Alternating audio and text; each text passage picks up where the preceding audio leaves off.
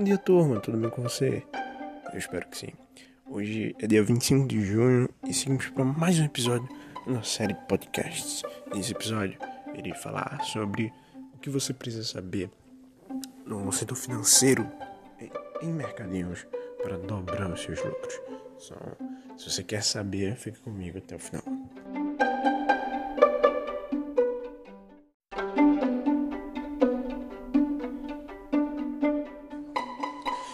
Maioria dos supermercados, mercados e até mercadinhos que estão hoje funcionando, daqui a alguns anos não vão funcionar mais.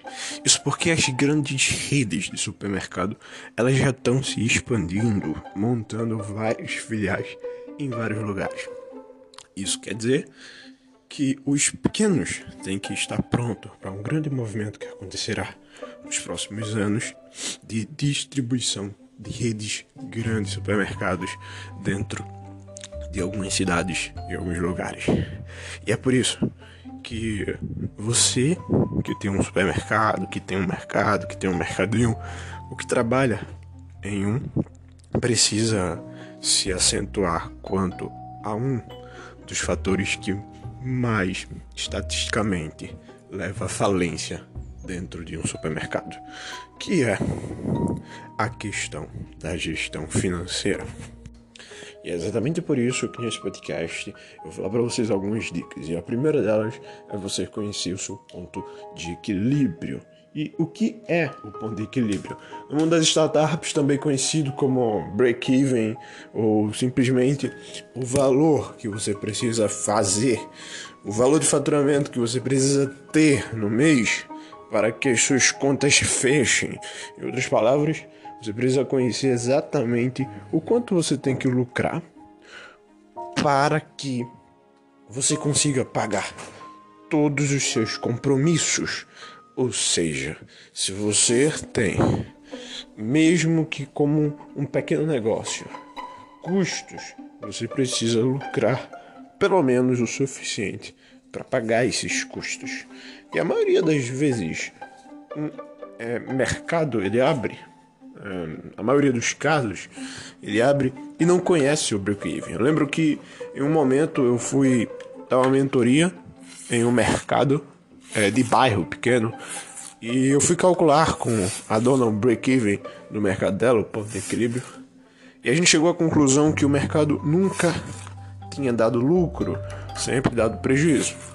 E aí eu fiz algumas projeções baseado naquele mercado, naquelas regiões, para que ela conseguisse alcançar lucro, para que dentro de três meses ela conseguisse reverter aquela situação, porque a verdade é que se o mercado, se o seu mercado não dá lucro, obviamente, você não vai conseguir sobreviver dentro de alguns anos, pelo simples fato de que você não vai ter caixa o suficiente para é, navegar nesse oceano de concorrência. O setor de mercado varejo é um setor muito concorrido e dentro dos próximos anos, como já falei, só vai sobreviver quem tem gestão financeira. Então, conhecer seu ponto de equilíbrio e também é, saber quanto é o seu fluxo de caixa, como é que funciona o seu fluxo de caixa. Porque se você simplesmente desprezar o dinheiro que você usa para comprar as mercadorias, se você simplesmente desprezar o valor necessário semanalmente para que o teu capital de giro possa rodar, então com certeza você vai ter uma ausência no teu faturamento pelo simples fato de que todo negócio possui uma lei. E essa lei é a lei da oferta e da demanda. O que você tem de oferta vai gerar uma demanda. Consequentemente, quanto mais produtos você tem na sua loja, mais demanda você vai gerar. Isso porque as pessoas, elas também entram em conexão com o mercado através dos produtos que o mercado tem. Isso é uma lei, obviamente que se você fazer boas compras, que se você organizar suas compras de mercadoria, você vai atrair mais clientes, simplesmente organizando o seu fluxo de caixa. o valor que você investe, o valor que semanalmente está fluindo, comprando, comprando e vendendo, comprando e vendendo.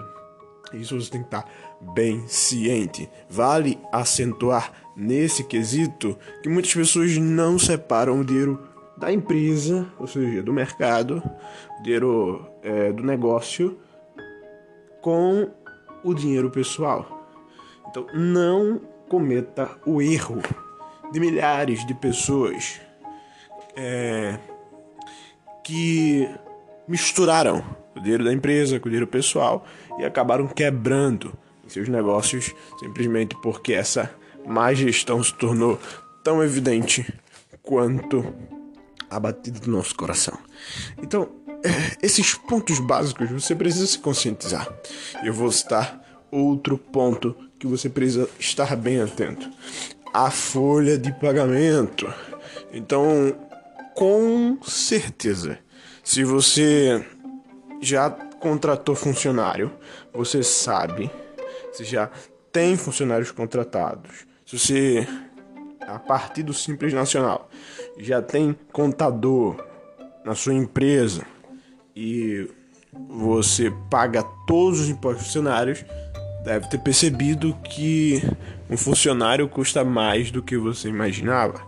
Por exemplo, para ter ideia, um funcionário que você paga um salário, né, que é, é na faixa de 1.200 e alguma coisa, um, talvez 1.300, não lembro se atualizou, mas esse funcionário ele vai ter um custo inicial de quase 2 mil só de imposto que você vai pagar sobre ele, imposto de INSS, imposto daquilo, do outro, daquilo outro, sem contar o que você precisa prever de demissão, de é, seguro-desemprego e tudo mais.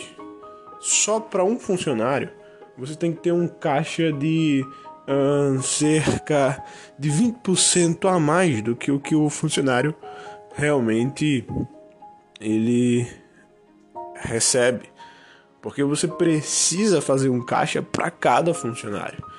E quando eu falo isso, as pessoas desprezam. Mas para que, que eu vou ter um caixa? A resposta é simples. Funcionário não dura para sempre. Todo funcionário, ou quase todo, é, eles um dia saem da empresa. E quando esse momento chega, você tem que arcar com todas as despesas, os custos e as obrigações legais que a empresa tem que cumprir ao demitir. A melhor dos a melhor das hipóteses é que o próprio funcionário ele peça demissão. Porque quando você demite um funcionário, você tem que pagar uma série de obrigações.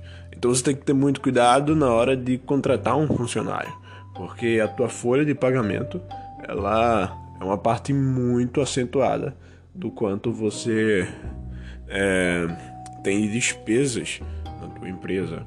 Tem pessoas que não conseguem é, colocar no papel, colocar em um sistema, colocar é, em alguma em, em algum lugar de gestão para fazer gestão o aluguel, o IPTU e todos os outros custos que são fixos mensais.